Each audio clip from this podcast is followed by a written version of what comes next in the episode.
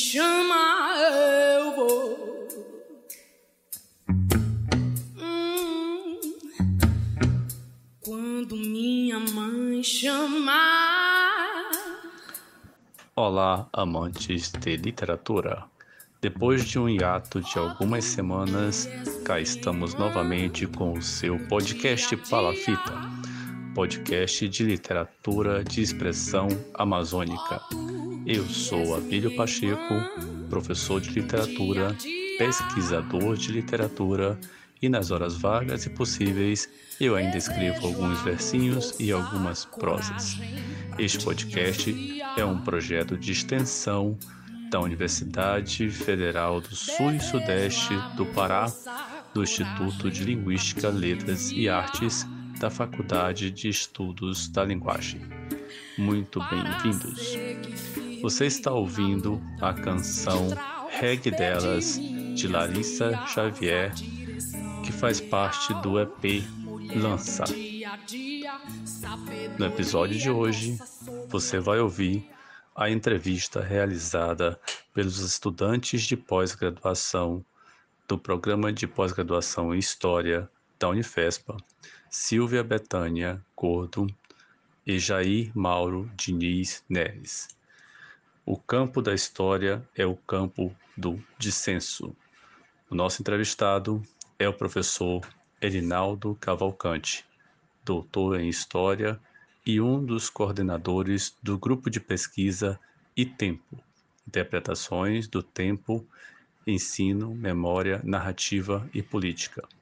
O professor Rinaldo, nessa entrevista, vai falar sobre o seu percurso acadêmico, sobre o ensino de história e as questões envolvendo o ensino de história e a teoria da história, os usos do tempo no ensino da história e, principalmente, Boa parte das discussões são relacionadas ao seu livro, A História Encastelada e o Ensino Encurralado. Muito bem-vindos, a casa é sua. Eu sou Silvia Gordo, aluna do EPGI Unifespa, e hoje nós vamos conversar com Eri Cavalcante.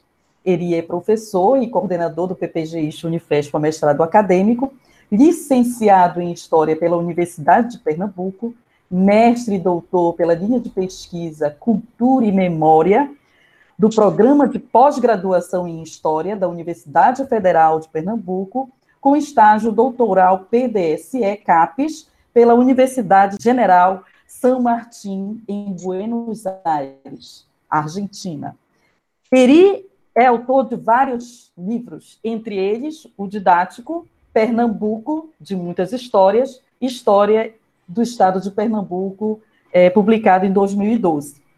E o que nos traz aqui é o livro maravilhoso, escrito recentemente por, por Eri, publicado em 2021, A História Encastelada e o Ensino Encurralado, escritos sobre história, ensino e formação acadêmica, e tirar um pouquinho do nosso autor, né, da brilhante forma de escrever da história encastelada. Bom, eu sou Jair Diniz Neres, aluno também do PPGI, turma de 2020. Ah, com muita alegria, com muito prazer, fui aluno do ERI, que também é meu co-orientador na pesquisa, e vamos aqui tentar ouvir um pouco mais do, do livro né, do professor Eri, do que ele tem a nos dizer, é, das entrelinhas, do que nós tivemos de, de dúvidas, do que nós tivemos de incerteza para uma um prolongamento do raciocínio que está nas páginas do livro A História Encastelada e o Ensino Encurralado e sabendo que, com certeza, vamos ter contribuições muito mais interessantes do ponto de vista do dissecar mesmo o livro, ao ponto de que não restem dúvidas. Quer dizer, as dúvidas sempre vão haver, creio, mas que elas fiquem um pouco mais esclarecidas para a gente. Tudo bem, professor?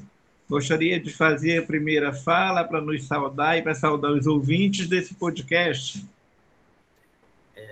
Bom, primeiro dizer, dar um bom dia, uma boa tarde ou uma boa noite, né, a depender do horário de quem vai nos ouvir, né? Dizer que é uma alegria muito grande que é tá participando desse projeto que tem à frente o professor Abílio Pacheco, né, professor da Universidade agora da Universidade Federal do Sul e Sudeste do Pará, né, e um parceiro nosso aqui do nosso grupo, nosso laboratório e tempo, né. E dizer que é uma alegria muito grande estar participando, falar falar um pouco da da escrita, né, da pesquisa e da escrita desse livro, é a História Encastelada e o Ensino Encurralado, né? escrito sobre história, livro didático e formação docente, e também compartilhar um pouco, um pouco com vocês, né, com a Silvia, né, que é nossa, que é professora é, é, aqui do Estado do Pará, é mestranda pelo programa de pós-graduação em História, né, e também é minha orientanda. E o Jair, que também é professor aqui no Pará, né, também é mestrando aqui no nosso programa e eu estou dando uma contribuição em algum sentido aí na orientação da pesquisa do Jair, que é orientada pelo Peripeti. Então, espero que os ouvintes também gostem, também possam aproveitar um pouco, enfim. É isso. Obrigado e vamos que vamos.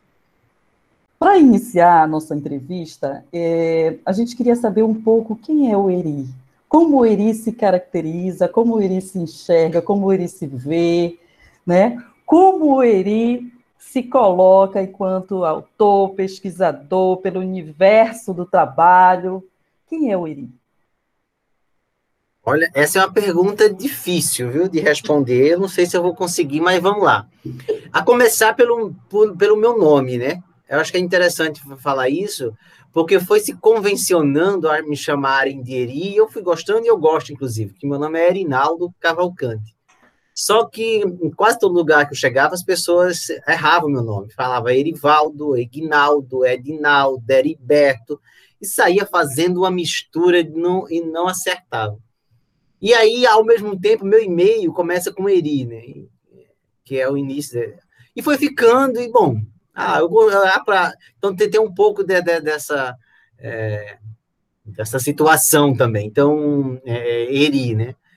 Bom, é difícil falar, falar da gente mesmo, né? Mas eu sou eu sou um professor, primeira, primeiramente, antes de tudo, eu sou um professor de história, tenho toda a minha formação em história e sou uma pessoa assim apaixonada por história. Assim, tenho, eu costumo costumava falar para meus alunos de, de ensino médio e de, e de da educação básica que eu dei aula muito tempo na educação básica no ensino médio que a gente tem que ter tesão pela vida e pelo que faz, né? E aí os alunos riam, né? Porque, sobretudo os adolescentes, né, nessa idade, sempre associa a palavra tesão apenas a um prazer sexual, né? E aí eu falava de propósito para provocar no bom sentido e para dizer que não era só nesse sentido nós devíamos ter tesão, mas tesão em tudo que nos proporcione prazer na vida, né? E ser professor e estar tá nessa área de conhecimento, para mim, é um motivo de muito tesão nesse sentido, me dá muito prazer. E eu sou uma pessoa, assim, incrivelmente encantada é, pela história. Acho a história uma, assim, um lugar, uma forma de ver, de ser, de sentir na vida da gente. Né? Nos permite muito desdobramento, muitas coisas incríveis, né? e, ao mesmo tempo, uma pessoa incrivelmente apaixonada pela escrita. Eu amo escrever. É minha, eu acho que é uma das atividades que, além de dar aula, né, junto com dar aula, que eu gosto muito de estar discutindo com os alunos, muito mesmo. Eu acho que a escrita é algo que me proporciona, assim, um, sabe, é, quase que uma terapia. Eu não encaro a escrita como obrigação, no sentido, ah, eu tenho que escrever. É, eu acho que assim é algo que me, me, proporciona tão bem que quando o dia que eu não escrevo, eu me sinto mal. No sentido assim, é como se eu não estivesse aproveitando bem o dia. Isso é meio neurótico até, eu confesso, né? Ah, nem sempre a gente. Mas é algo assim que quando eu sento e escrevo, é como se eu estivesse, sabe? É, é ter uma terapia, é uma fuga, em alguns sentidos, diante do cenário tão desafiador que a gente passa é, e eu tenho a escrita como uma, uma, uma prática cotidiana. Assim. Para mim, é, é, é como é, você acordar né, e tomar um banho, é você acordar e tomar um café. Então, é uma prática cotidiana. Isso, isso me ajuda muito. Então, é uma pessoa, sou uma pessoa, essa pessoa é incrivelmente apaixonada pela história, incrivelmente apaixonada pelo debate, pela aula e por escrever. Então, são essas três, essas três paixões, profissionalmente falando, que me energiza, que me, que me, me oxigena para a vida. Né? Eu, eu, em alguns momentos, já assumi função administrativa aqui na universidade, até pouco tempo eu estava na diretoria de pós, e quando recebi o convite, eu falei, uma das coisas que eu falei para o, o reitor, na época, o Maurílio, olha, que isso não inviabilize totalmente a minha, né, a minha escrita, porque se, se eu tiver que escolher, eu não, não assumo, porque é, é, uma, assim, é algo que me faz muito bem, mas muito bem mesmo. Então, de forma bem resumida, é, é, é, é um pouco isso, né? Sou essa pessoa. Não sei se respondi muito, mas é isso. Obrigada, ele respondeu sim. É, professor, eu tinha selecionado, temos selecionado algumas coisas, alguns questionamentos do livro. Porém, é, é necessário que nós tenhamos essa noção de como o Eri, professor, o Eri, escritor, o Eri, que é essa pessoa que acabou de dizer que na hora que não escreve, no dia que não escreve, ah, alguma coisa não está dentro do normal, né? E isso é maravilhoso que a gente saiba. Quando nós chegamos ao mestrado, nós aprendemos a conhecer novas pessoas, dentre as quais Vossa Senhoria, outros professores de muita categoria, foi muito, tem sido, está sendo muito proveitoso para a gente. Só que nós não podemos ignorar que esse planejamento que o ERI coordenador tinha feito junto com os outros colegas, colaboradores, os outros membros da organização do mestrado, tinham feito um planejamento que ah, o 2020 veio e desagou muito disso, né? que engoliu muito do tempo determinado, que levou um semestre, até mais de um semestre inteiro, sem que se pudesse fazer uso desse tempo determinado.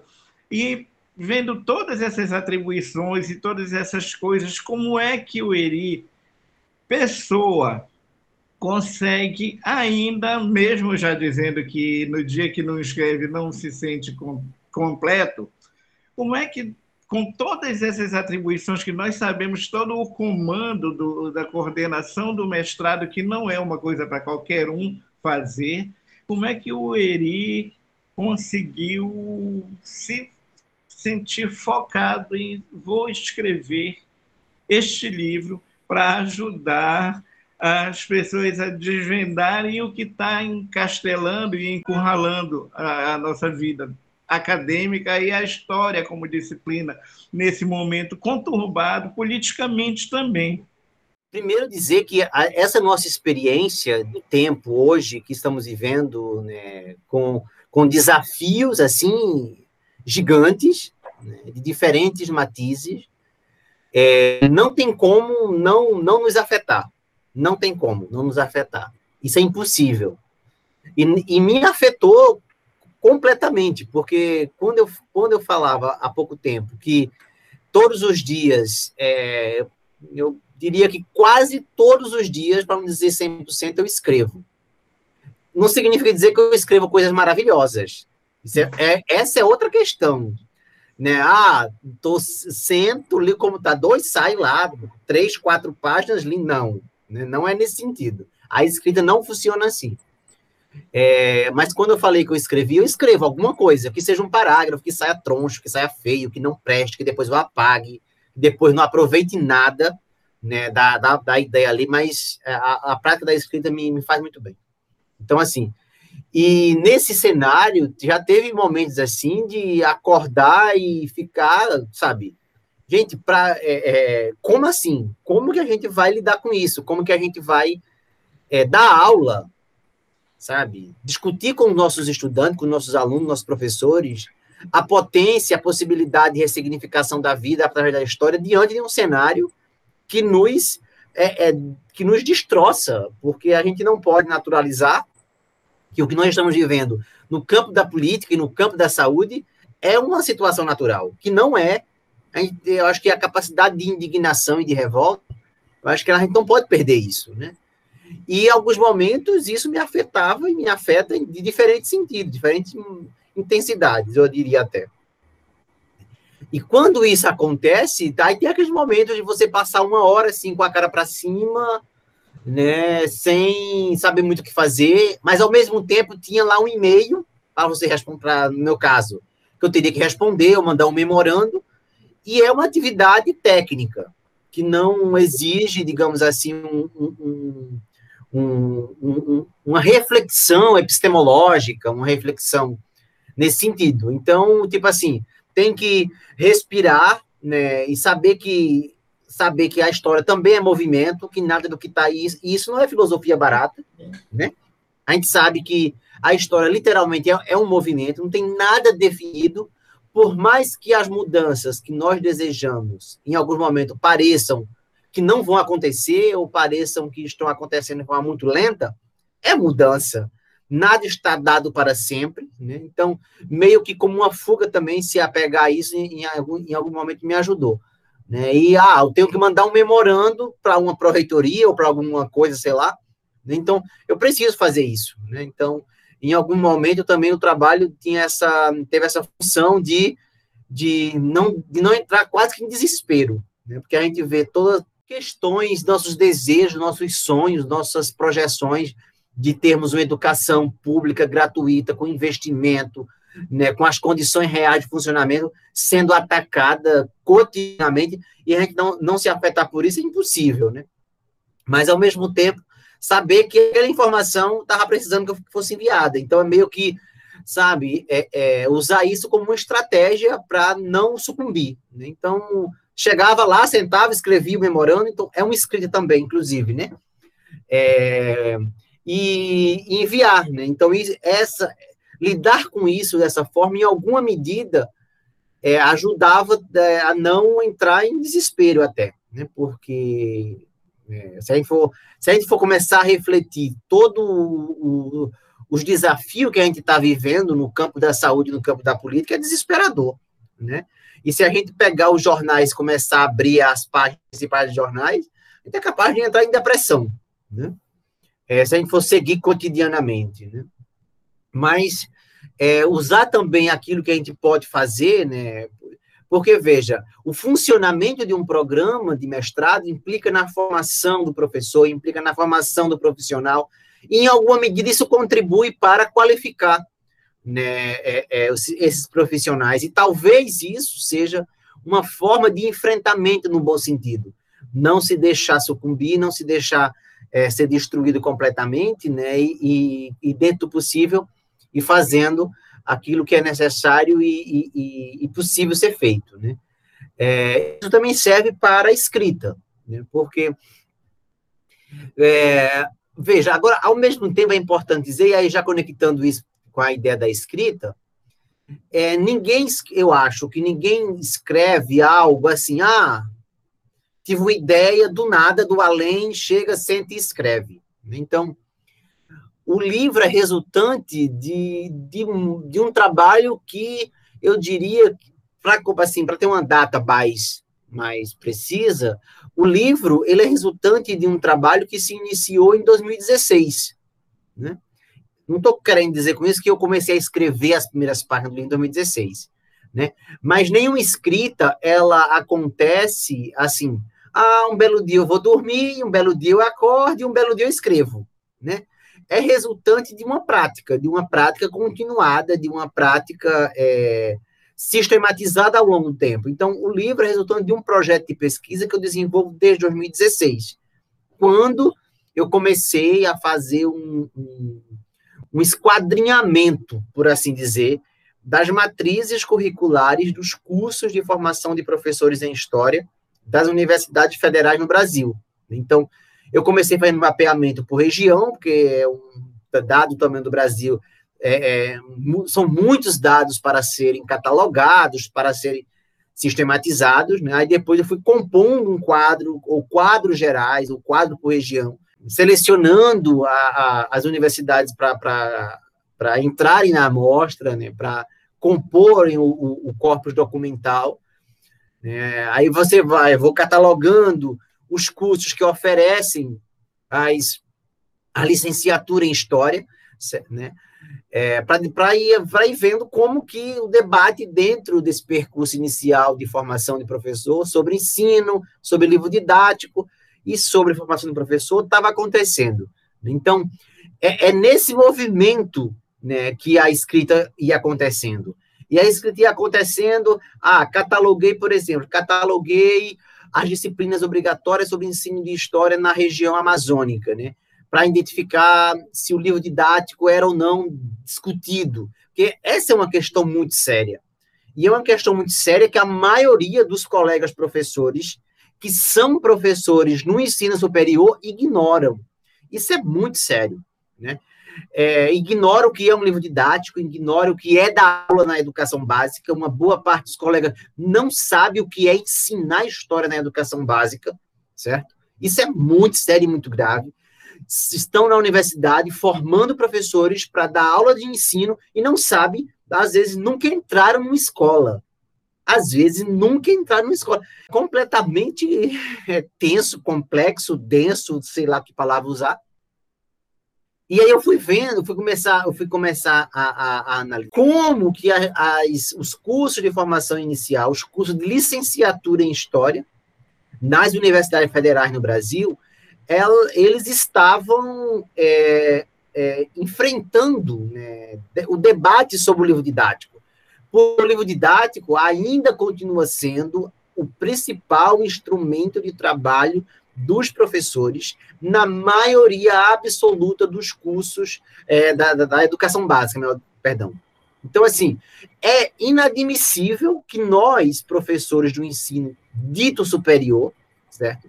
Estejamos formando professores para dar aula na escola, onde o principal e às vezes o único, o único instrumento que o professor vai ter é o livro didático, e a gente não saiba o que é o livro didático, a gente não discuta que material é esse, a gente não problematize durante o curso de formação inicial do professor.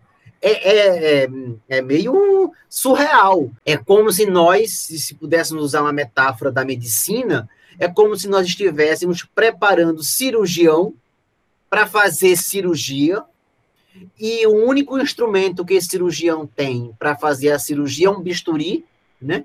Estou usando uma metáfora, porque há outros procedimentos cirúrgicos, evidentemente. E aí é como se nós não soubéssemos o que é um bisturi, nós, professores do ensino superior, e não discutíssemos o que é um bisturi e nem instrumentalizássemos minimamente esses cirurgiões para lidar com o bisturi.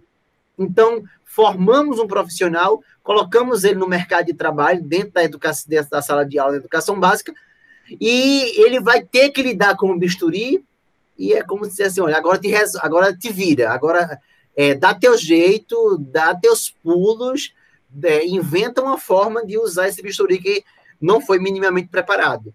Então, uma outra questão ligada a essa, né, diz respeito a, minha, a meu lugar, né, fala, e tem a ver com a minha experiência de ter sido, narro isso no começo do livro, também já narrei alguns capítulos, né, tem a ver com é, a experiência que eu, eu tive de ter recebido um, um convite para escrever um livro didático para a editora moderna, lá no Pernambuco, né, no meu estado natal.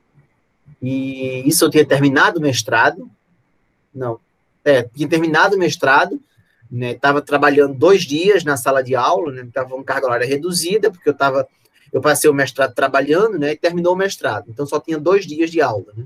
Salário super reduzido, tinha terminado a bolsa, aí recebi o convite, aí eu digo, opa, agora, aceitei o convite de, de forma entusiasmada, né? Acho que eu agora ia escrever o livro didático, né? dessa forma. Eu, eu, já tinha, acho, uns 10 anos de, de, experiência na sala de aula com livro didático, comecei a dar aula muito cedo. Né? Eu comecei a dar aula com 17 anos de idade, numa escola, eu nem falei isso, né? Mas eu acho que cabe um, uma nota de rodapé aqui, é, eu comecei a dar aula com 17 anos, estava no segundo ano do ensino médio, né? Antigo científico, lá no interior de Pernambuco, né? E aí, sou de uma família muito pobre, de agricultores muito pobres, que nós trabalhávamos na roça para não passar fome, literalmente, né? E aí, tinha um, teve uma época que, na década de 90, uma parte do Nordeste do Brasil é, foi bastante afetado por uma estiagem, uma seca muito prolongada, e teve um projeto do governo estadual que era uma forma de, de conceder algum tipo de auxílio para os trabalhadores rurais que estavam em situação de calamidade. Né? Chamava-se de Frente de Emergência o projeto. E aí, na versão desse, daquele ano, acho que em 97, mais ou menos, é, o governo decidiu que uma parte do, do trabalho, porque os agricultores eram obrigados a trabalhar limpando açudes, né, faz, limpando, consertando estradas, fazendo algum tipo de trabalho braçal para receber um, um, o que seria o correspondente para hoje de hoje, uma bolsa no final do mês, né? Que na época não tinha essa denominação, né? Tinha um salário, tinha lá um, algum valor que eu não lembro qual era. Aí o governo do estado, na época, decidiu que uma parte do, da carga horária obrigatória dos trabalhadores rurais é, deveria ser na escola, sendo alfabetizados. Né? E aí foi feita uma seleção lá na escola pública da cidade de Terezinha, no Agreste, Pernambuco, Terezinha, com NH. Né? Hoje é uma cidade bem pequenininha, é a cidade onde eu vivi minha primeira infância, uma parte da minha primeira infância. É, e aí foi feita uma seleção para dar aula né, na zona rural, né, em cada sítio, em cada localidade, e eu fiz a seleção e passei. Né? Aí eu fui dar aula a adultos. Então era um pirraia magro, raquítico, entendeu? Dando aula para senhores e senhoras de 40, 50 anos, né? É, e aí eles, eles tinham, tinham enfim, era, fazia parte das obrigações pelas quais eles te, é, eram obrigados a cumprir para ter, no final do mês, a, aquele valor que o, o projeto destinava. E aí, bom, e aí começou minha, minha, minha lida na sala de aula ali, né? E fui, bom, aí não vou me estender muito, não é uma entrevista tão pessoal assim, mas para dizer que essa, essa questão com, com o ensino, com a formação, com a alfabetização de uma forma mais ampla, faz parte do meu percurso, né? E aí, bom, então tive, teve essa experiência né, de, de, de ensino, né? E ela, inclusive, contribuiu para que eu escolhesse a profissão que escolhi, né? E no começo era, eu queria fazer, fazer é, jornalismo, mas aí não tinha como ir para Recife fazer em Recife, porque não tinha condições de, de me manter lá. Bom, e aí isso tem, tem, tem, tem a ver com esse meu percurso, né? Né? E aí, quando eu fiz o concurso para aqui para a Unifesp, né, foi, foi, foi, coincidentemente na área de ensino, e eu já tinha tido a experiência de, de, de ter sido desafiado para escrever o livro didático. Né? E aí, é, escrevi o livro achando que ia. É, ah, agora eu vou escrever o livro, né? O livro. Só que uma parte de, dessa minha empolgação era resultante da minha ignorância na, na, na fabricação desse tipo de escrita né? que é um tipo de escrita diferente da escrita acadêmica. E eu desconhecia, que eu não tinha nenhuma experiência. E aí, à medida que eu ia escrevendo o livro, eu ia percebendo que eu não, sabia escrever para quem não era historiador especializado. Esse é um problema, um grave problema. Né? A nossa ciência, a nossa área de conhecimento linda e maravilhosa, que é a história, à medida que nós vamos nos instrumentalizando, nos especializando, né, fazendo a graduação, fazendo uma especialização, fazendo um mestrado, um doutorado, nós vamos nos tornando especialistas, mas com a capacidade, com raras exceções, de nos comunicar só com quem é especialista. A gente não é, não é instrumentalizado para falar e escrever para quem não é historiador. Né? E aí, é, esse foi um dos aprendizados muito, muito significativos na minha trajetória. Eu estava percebendo que eu não sabia é escrever, né, porque é o nosso principal produto é a escrita, né? É, para quem não é historiador. Né? Então, eu mandava três páginas escritas para São Paulo, para a equipe da Editora Moderna, que era uma, é uma equipe muito competente, e aí vinham mais quatro páginas de sugestões de mudança. Aí eu, bom, eu comecei a entrar em parafuso, achava que não ia dar conta, também estava é, desanimado, que não estava ganhando dinheiro, né? Porque é importante sim, né? Pagar as contas, né? Porque a gente só ganha. Você tirou ideia? Ali, autor de livro didático. Acha que é muita coisa, não é, tá? A gente ganha um percentual em cima das vendas que as editoras têm para as escolas, né? esse percentual vai entre 5 a 10% do valor da obra. Somente. Então, no máximo, 10% fica com o autor e 90% fica com a editora. Isso é todas as editoras, não é a especificidade de uma editora. Né? É o mercado editorial.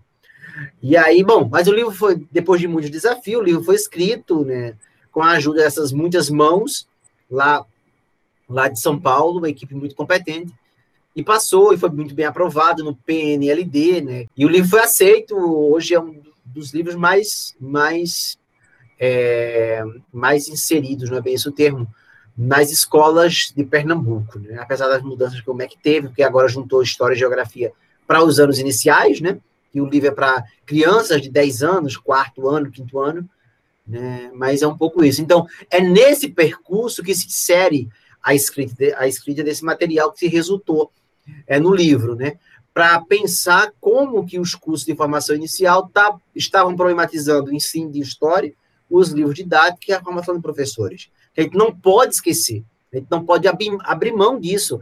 Nós, professores do magistério chamado superior, já temos até que desnaturalizar isso, porque por que é superior, né?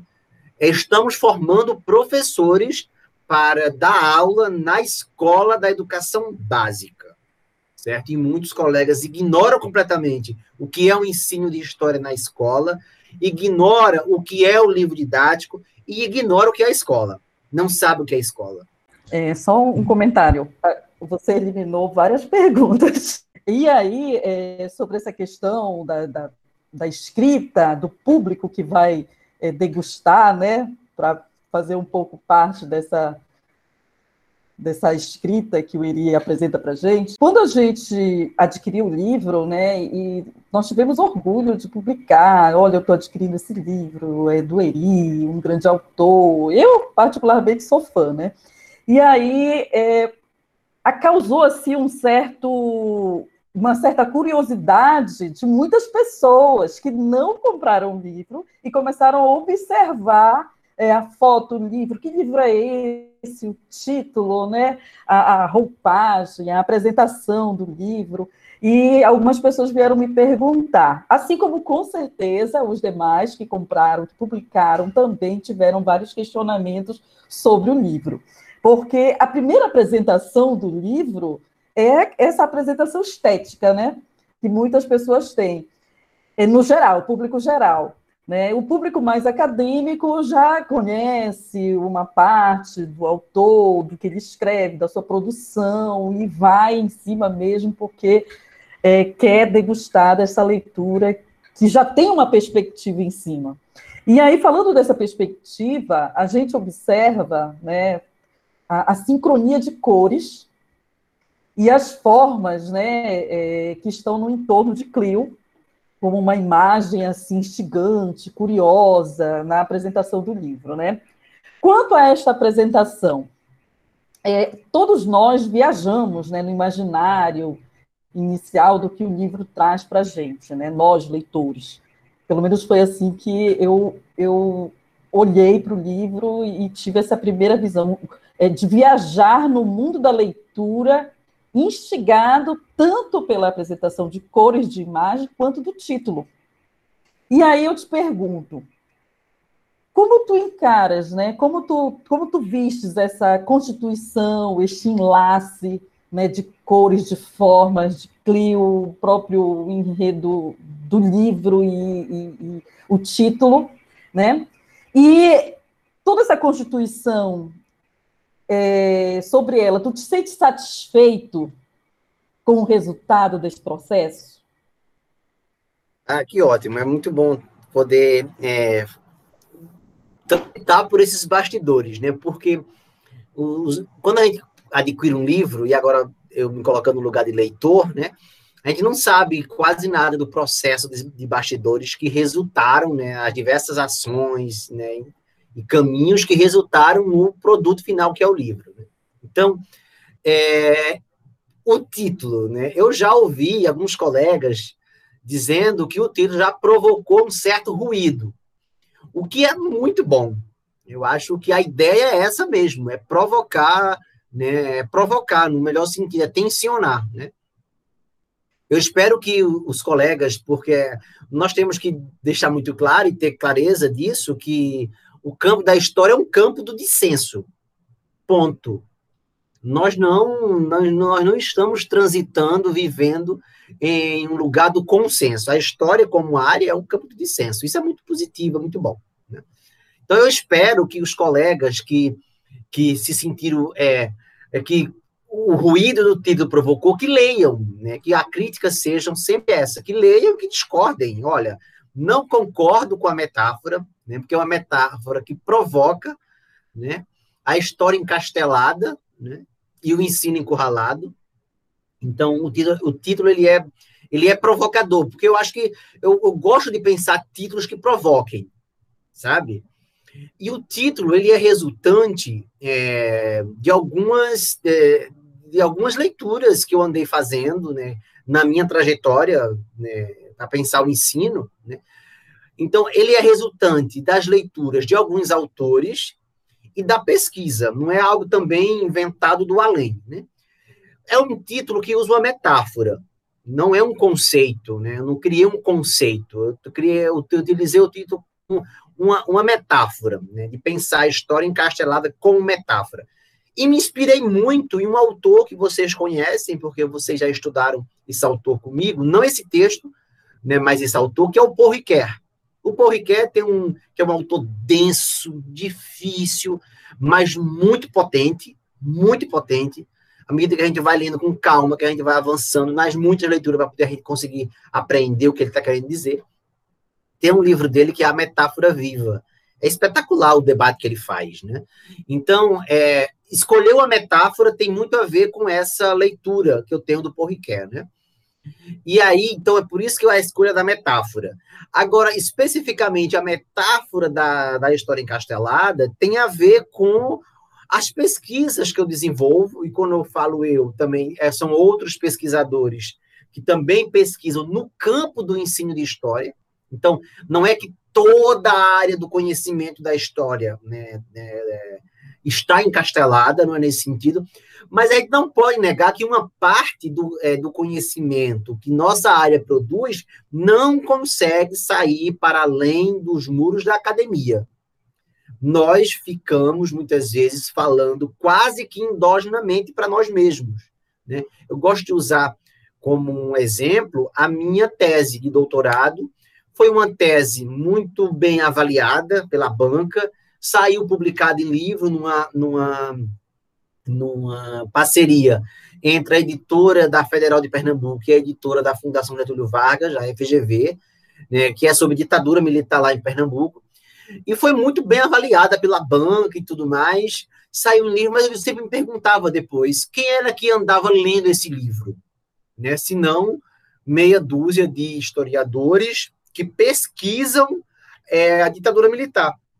Né? Então, assim, então veja que a ideia da metáfora do encaixelamento tem a ver com é, o que nós produzimos, ou uma parte do que nós fazemos, uma parte do que nós pesquisamos, uma parte do que nós escrevemos e uma parte do que nós publicamos, muitas vezes fica restrita essa parte para um consumo interno da própria academia. Eu acho que isso é um problema, porque a gente não pode achar que a história se, se sustenta por si só, se existe por si só, ou se legitima por si só, falando para si mesma. Né? Eu acho que. Então, é pensando nessa ideia de provocar que uma parte do que essa ciência faz ela é, faz para consumo próprio, falando para si mesma, quase que pregando para seu, seus próprios convertidos. Né? E aí é nesse sentido de provocar né, que o encastelamento ele tá, é a metáfora utilizada para pensar essas questões. Né? E me parece que é, assim, discutir, potencializar questões como livro didático, como ensino de história, como formação de professor, é uma possibilidade, não é a única, mas é uma possibilidade de romper com esses muros, por quê? Porque aonde tiver um professor da educação básica trabalhando, se nós potencializarmos essas questões, há, portanto, a possibilidade dessa história ela ultrapassar esses limites é, dos muros, né? E aí, quando eu propus, é, eu tenho um artigo publicado com um título quase que o mesmo, né? Só, só a segunda sentença que é diferente, né? E aí já teve uma repercussão muito bacana na metáfora do título. Eu disse, então, para o livro, vou manter essa primeira sentença, mas aí vou ampliar, eu vou alterar a segunda sentença depois dos dois pontos. E aí eu mandei para a editora, né, material, né, a ideia, e a gente foi trabalhando. Eu disse, e aí a primeira ideia da capa era um castelo também, né? Mas aí eu pensei, olha, é, essa ideia de castelo ainda é muito da história, assim, tá? Então vamos pensar numa outra, né? A ideia de Clio olhando para cima, se questionando, né? E aí é, foi um pouco nesse sentido que a capa e, a, e, o, e o título foram criados, né? E aí, assim, várias versões antes dessa final, é, a equipe gráfica mandava para mim tamanho de tipo de letra, né, tamanho, cores, né? E aí as cores do item, por exemplo, são vermelhas, né? A logo do item, então acho, ah, tem um simbolismo, vamos deixar a cor vermelha, né? A cor do manto também de Clio também. Então assim, foi nesse processo que foi que foi sendo criado e eu achei o resultado bem legal, bem bacana mesmo. No final das contas, assim, o resultado final eu achei, eu gostei, eu gostei. Olha só, uma segunda parte do livro, nós temos aí um, um, intitulada, né, Ensino de História e Livro Didático.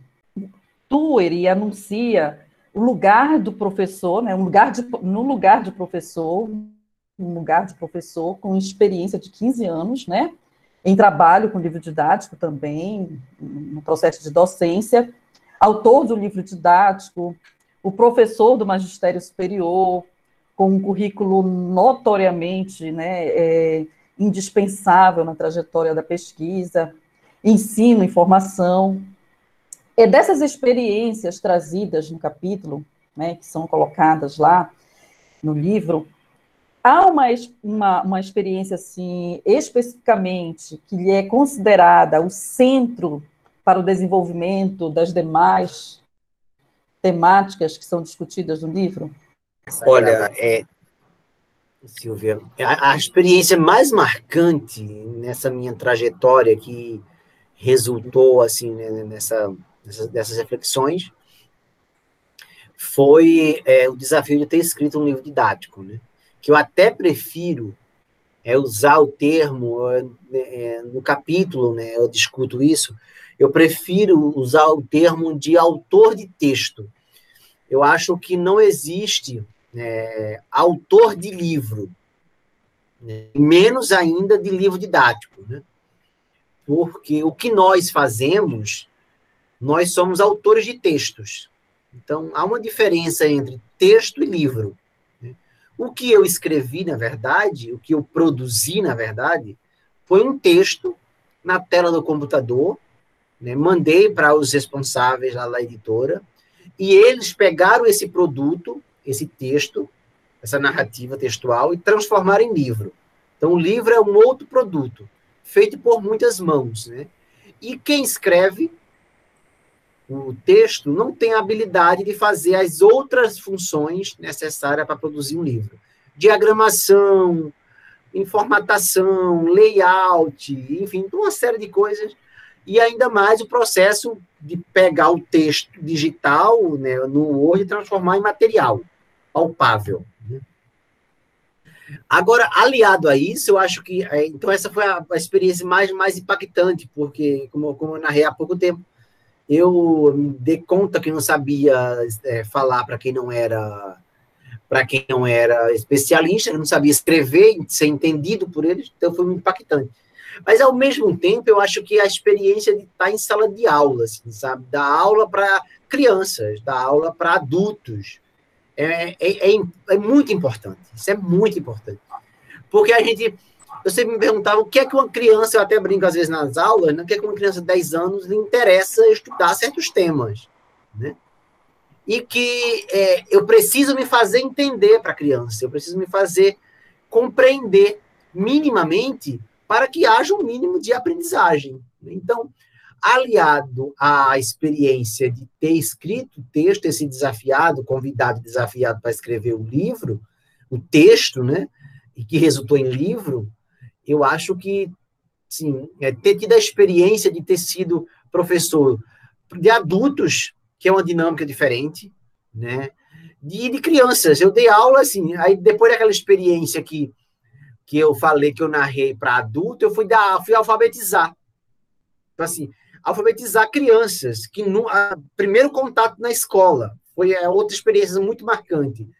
Começar a decodificar as letras, juntar as letras, formar sílabas, formar palavras.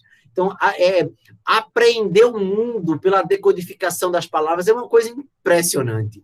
E no final do ano, você vê eles começarem a juntar palavras, a ler para você palavras, gente, é de, uma, é de um impacto assim, muito significativo. Então, é, de uma forma mais diretiva, foram essas experiências que eu considero que me marcaram muito profundamente. E sem elas eu não, não, não seria o que eu sou. Eu acho que tenho muita clareza disso. Né? Ainda sobre essa segunda parte do livro, né, que é intitulada História, Ensino, Livro Didático e Memória, ela vem recheada de três capítulos, né, e esses três capítulos, eles nos remetem à formação docente, inclusive é, você falou no, na resposta anterior a esta, a última, sobre essa questão da formação docente, né?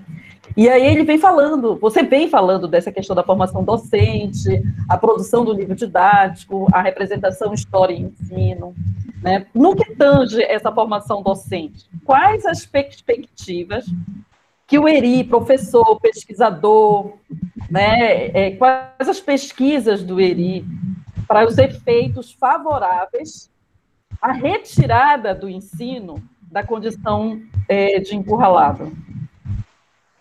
Olha, Silvia, é, de, dizer o seguinte, Silvia, é, primeiro que é um processo de muita luta.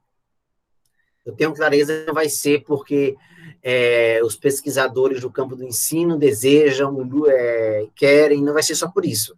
Então, precisa de muita luta. Né? É, me parece que cada vez mais eu fico, assim, convencido que o caminho possível para potencializar essa luta reside nas condições que nós proporcionamos nós quem? Professores da educação dita superior. É, proporcionamos para potencializar a formação do professor. Tentando, tentando explicar de outra forma.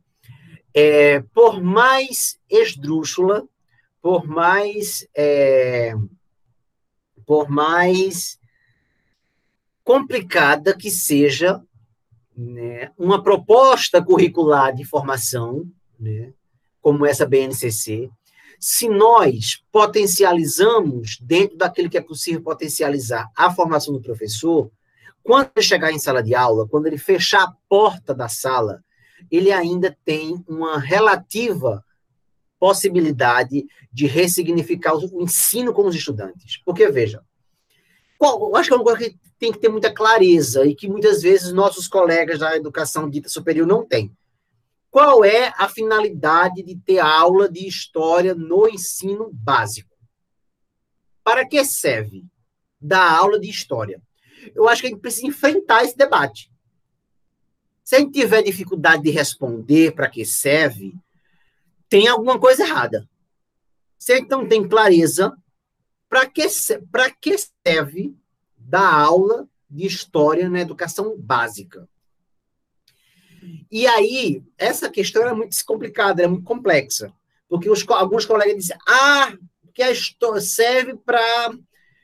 Aí começar dizendo um monte de coisa, né? Porque se a gente tiver dificuldade de responder isso, a gente está demonstrando que a gente não tem, que tem, tem coisa fora do lugar. Né?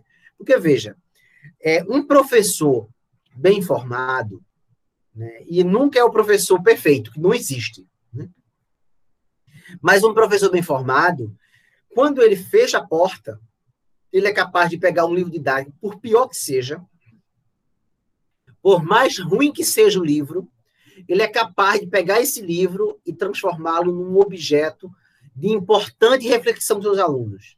discutir é, narrativa no livro didático, discutir representação das mulheres no livro didático, discutir representação de gênero, por que, que não aparece no livro didático representação das culturas afro, por que, que não aparece no livro didático representação das culturas indígenas, é, é, das mulheres, da criança. Então, veja, ele vai estar tá ampliando a possibilidade dos estudantes desnaturalizar as narrativas que lidam no dia a dia.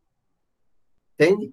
Então, isso, agora, para o professor fazer esse trabalho, ele tem que ter tido minimamente essas condições durante seu período de formação inicial.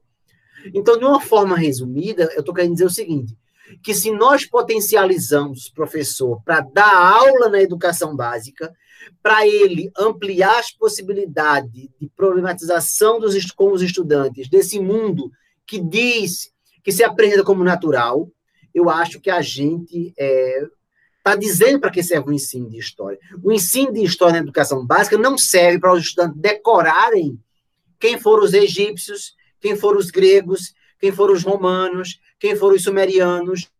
Pelo contrário, é, serve para ampliar a capacidade crítica dos estudantes compreender o seu tempo. O seu tempo. O tempo da criança do Brasil do século XXI. E se o professor consegue fazer isso conectando com os gregos, maravilha. Ele pode pegar, o professor pode pegar uma aula de Grécia Antiga e discutir, por exemplo, é, a posição da mulher na sociedade espartana, a posição, de, enfim, de uma, de uma série de questões. Agora, isso tem que estar obrigatoriamente conectado com o tempo dos estudantes. Não é ensinar os gregos pelos gregos, porque nós, professores pesquisadores, achamos que os gregos são importantes. Desconectando o mundo real dos estudantes. Se um professor chega na sala de aula e o debate entre os alunos é a fake news do WhatsApp, o professor tem que discutir fake news no WhatsApp. Agora, como é que vai fazer isso? Se ele foi minimamente instrumentalizado, bem formado na, na, na, no percurso inicial. Ele não vai inventar isso do, do além para o passo de mágica, né? Ah, se os alunos estão discutindo só, é, enfim, uma mensagem que está circulando, o professor tem que ir lá. Aí pode discutir narrativa, pode discutir é, é, verossimilhança, pode discutir representação, pode discutir lugar de autoria. Quem fez essa narrativa? Por que fez? Como fez? Para quem fez? Olha, essa narrativa no WhatsApp está dizendo o que sobre as mulheres? Um exemplo. Como que isso aparece no livro didático? Sabe? Agora, essas possibilidades precisam ser trabalhadas é, minimamente na formação inicial. Então, resumindo, é, eu acho que é na formação inicial o grande, a grande trincheira de luta que nós temos para ampliar nossas, nossas possibilidades de tirar o ensino do, do, do lugar de, do, do encurralado. Porque, do contrário, vai estar lá um professor formado numa loja conteudista, só aprendeu quem foram os gregos, só aprendeu quem foram os romanos, sem essa conexão com o ensino no tempo presente, por exemplo, vai chegar em sala de aula da educação básica, vai, fazer o quê? Vai falar dos gregos lá pela antiguidade só. Os gregos pelos gregos. E de tal modo vai ficar cada vez mais o ensino chato, os estudantes sem compreender uma conexão entre o ensino e o seu tempo presente, sua realidade concreta, e nós vamos ficar perdendo cada vez mais essas disputas e não, e não vai ser fácil de reverter. Mas assim, é, porque dentro da história dos conceitos, né, o conceito de fronteira me chama a atenção para a fronteira enquanto processo de expansão e movimentos, né, o que a gente aprende, é o que a gente começa a visualizar. E a região sudeste do Pará, que é um local de reconhecido movimento migratório, muito intenso. E aí eu te pergunto, Iri, como é que é a experiência de coordenar um mestrado numa universidade pública que tem por finalidade a formação dos novos professores, que esses professores possam fazer a aproximação do conhecimento da história, das suas histórias, principalmente, com as necessidades dos homens e mulheres e crianças que formam essa parte pulsante dessa, dessa território de fronteira. É muito desafiador, assim, tá, tá em um programa no, nesse cenário que a gente está passando, né? Então, para vocês que estão é, dentro do programa, vocês sabem que o nosso programa ele é muito pequeno. A universidade está sem poder fazer concurso para trazer novos professores. Não temos sequer servidor técnico para o programa. Então, assim, isso vai, isso me sobrecarrega de uma forma absurda e aumenta os desafios. No que diz respeito especificamente à ideia de fronteira, eu acho ela muito potente. Inclusive, para pensar o ensino de história, tem um texto fantástico da Ana Maria, né? ela discute a, a, o, ensino como lugar de fronteira. E lugar de fronteira também para pensar o ensino dentro da ciência, porque é, nós, nós, nós somos um dos poucos programas no Brasil né, que tem uma linha de pesquisa institucionalmente, portanto, é, é, formada sobre ensino de história.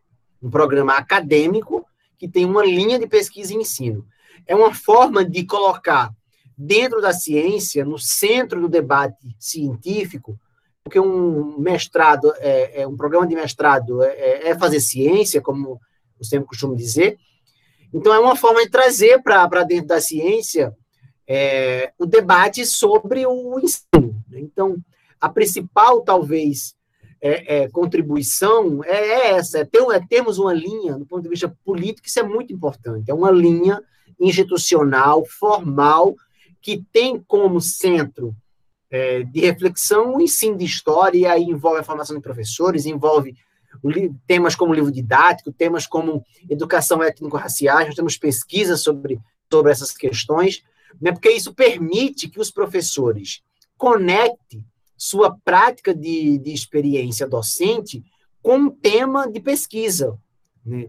Permite que os professores tragam para a ciência um problema, um, objeto, uma questão, um problema, que esteja diretamente atrelada com a educação básica, que esteja diretamente atrelada com a prática do ensino na educação básica. Né? Então, é uma forma de garantir institucionalmente esse lugar no mesmo patamar. Do mesmo jeito que vamos ter uma pesquisa falando da escravidão aqui na região amazônica, do século XIX ou do século XVIII, ou sei lá o quê, né, fazendo uma pesquisa científica, produzindo conhecimento científico, vamos ter uma pesquisa discutindo questões ligadas ao ensino, questões ligadas à história ensinada, questões ligadas à, à prática do ensino na sala de aula da educação básica. Então, é nesse sentido que a linha é um lugar, é um lugar politicamente falando, potente para tentar tentar des, é, desencurralar o ensino.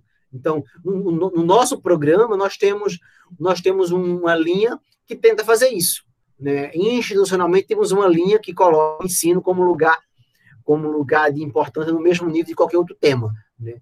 Quando, a gente, quando a gente faz o um inventário, tem um texto da Helenice Rocha e do Ricardo é, Pacheco, eles, em 2016, é, no Brasil, tínhamos apenas oito programas que tinham linha, oito programas acadêmicos que tinham linha em de história. Então, assim, ainda é um crescimento importante, porque uma década, duas décadas atrás não tinha nada praticamente, mas ainda falta muito, né, para a gente pensar em termos de nível de igualdade. Né? Esse número já tem mudado atualmente, mas ainda, um, apesar do crescimento, ainda temos muito que avançar.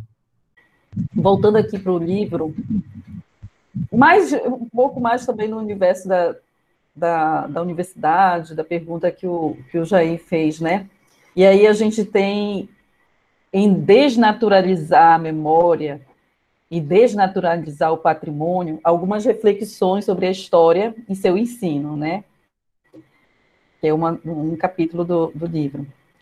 É, você nos presenteia, né, ele, com uma análise a partir de discursos ou discussões oportunizadas é, por uma disciplina que você ministrou e ministra é, no curso de graduação, que é currículo é, do curso de História da Unifespa, é, prática curricular continuada a 3, né? Que é uma sequência, né? Deve ter a 1, a 2, a 3. Ensino de História, Patrimônio Material e Imaterial. E aí eu fiquei curiosa no sentido de que são componentes curriculares no curso de graduação, né, da, especificamente da Unifespa, e você fez uma análise, uma busca, uma pesquisa de vários currículos de, de outras universidades federais. E aí eu queria saber é, se é possível conceber que a formação curricular dos cursos de história analisados, né, em sua, em sua pesquisa, contempla a relação efetiva entre ensino, história, patrimônio e memória como experiências é, imprescindíveis para a formação do professor de história. Uh, começando a dizer o seguinte, tem, tem alguns trabalhos, como o trabalho da Flávia Caime, da Ângela Ribeiro, né? É, e recentemente um artigo que eu escrevi, também cataloguei alguns dados que ajudam a pensar, porque a catalogação que eu fiz dos dados, eu não cataloguei a quantidade nem as disciplinas que, que discutem memória e patrimônio. Né? Mas quando eu comecei a analisar as ementas das disciplinas obrigatórias sobre ensino, eu fui percebendo que aparecia o tema de memória o tema de patrimônio aparece com certa recorrência. Né? E esse capítulo, é, esse texto, né, ele é resultante também de uma experiência de ensino da disciplina que eu lecionei, que é prática curricular continuada 3, de fato tem até, temos oito, né? Uma que é sobre livro didático, outra que é sobre é, é, educações étnico-raciais, gênero, tem uma, são oito, né? E essa discutindo memória e patrimônio. E aí a gente fizemos, nós, nós estudantes, fizemos um trabalho, né, e tal.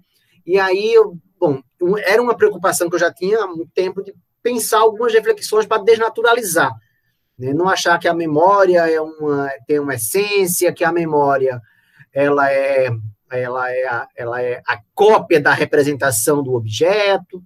Né? Então, foi, foi nesse movimento, né, associado, a, a, ligado ao projeto de pensar o ensino na formação inicial, que esse texto, que esse texto surgiu. Né? E aí, para discutir justamente essa necessidade né, de, de, de desnaturalizar a memória, porque se fala muito em memória. A memória virou assim um tema extremamente re recorrente. Só que a gente não pode esquecer que a memória é produzida por um relato, né? Por um, se for um caso da, da entrevista, né? Um, tem outras formas de produção de memória, mas pensando nas entrevistas, e as pessoas vão ali produzir um relato né, sobre a sua interpretação acerca de um tema, de uma experiência. E essa interpretação, esse relato, não é a experiência vivida.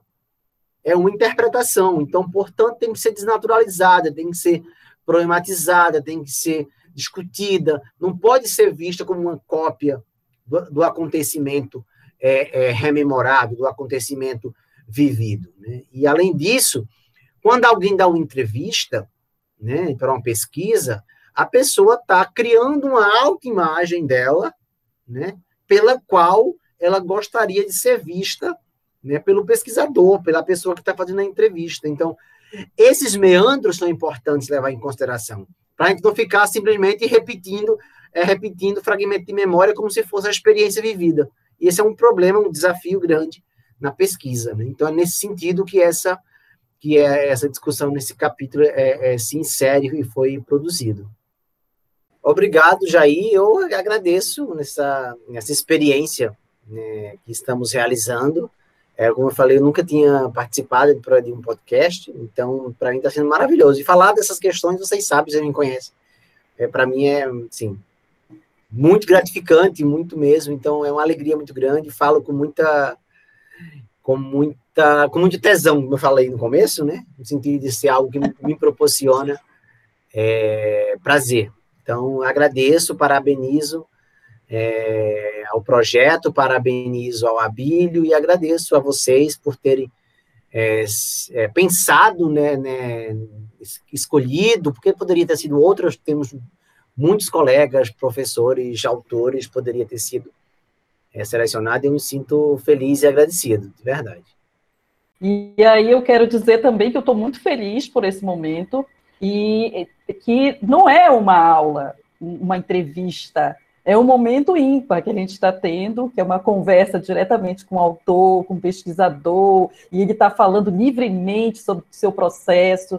E aí, de todas as respostas, Eri, que tu trouxeste para a gente, eu fiquei pensando que muitas delas dão outros podcasts, dão também outras obras, né, outros livros. Obrigada mesmo, viu? Foi para além do podcast, foi parte da nossa vida. Obrigado, nossa Silvia, muito obrigado pelas palavras. Eu, então, é, faço aqui os meus agradecimentos. Muito mesmo, assim, ficou muito. Vocês já me conhecem um pouco, sabem que falando dessas questões para mim são questões que me energizam e o nosso corpo fala, né? Eu gosto muito disso que né, a, gente, a gente percebe quando o discurso está tá desconectado ou conectado com, com as práticas, né? E falar sobre isso, discutir essas questões, de fato, me, me revigora, me energiza, né, me faz acreditar e me faz bem. Então, agradeço imensamente esse momento, parabenizo ao, ao professor Abílio pelo projeto, agradeço a vocês por terem lido o livro, por terem escolhido fazer esse trabalho, né, e espero que a gente, é, que, os, que os ouvintes também é, sintam um pouco dessa importância. Vi recentemente uma frase postada numa rede social, é, está na educação ainda é talvez o ato de maior enfrentamento, de maior rebeldia, porque ainda é por onde a gente pode fazer um, um enfrentamento. É, foi da professora Jussiene, lá da Federal de Campina Grande. A educação ainda continua sendo um caminho possível para mudar o mundo, como dizia Paulo Freire. Então é isso. Muito, muito obrigado a vocês. Obrigada também. Você acabou de ouvir a entrevista com o professor Erika Valcante, Agradecemos a Silvia Betânia e Jair Mauro por ter realizado essa entrevista. A entrevista foi realizada através da gravação pelo Google Meet, por isso a qualidade do áudio pode estar um pouquinho diferente do que você está acostumado dos episódios anteriores. Muito obrigado a todos, a todas e a todos. E nós nos encontramos no próximo episódio. Fique agora com mais um pouquinho da canção Reggae Delas de Larissa Xavier. Você pode escutar as canções de Larissa Xavier nos principais aplicativos de áudio. E este podcast você também pode escutar nos principais agregadores de podcast: Google Podcast, Spotify, Cashbox. Muito obrigado e até a próxima. A direção real, mulher do dia a dia, sabedoria é nossa soberania. Enfrentando o mal do homem nesse mundo canibal.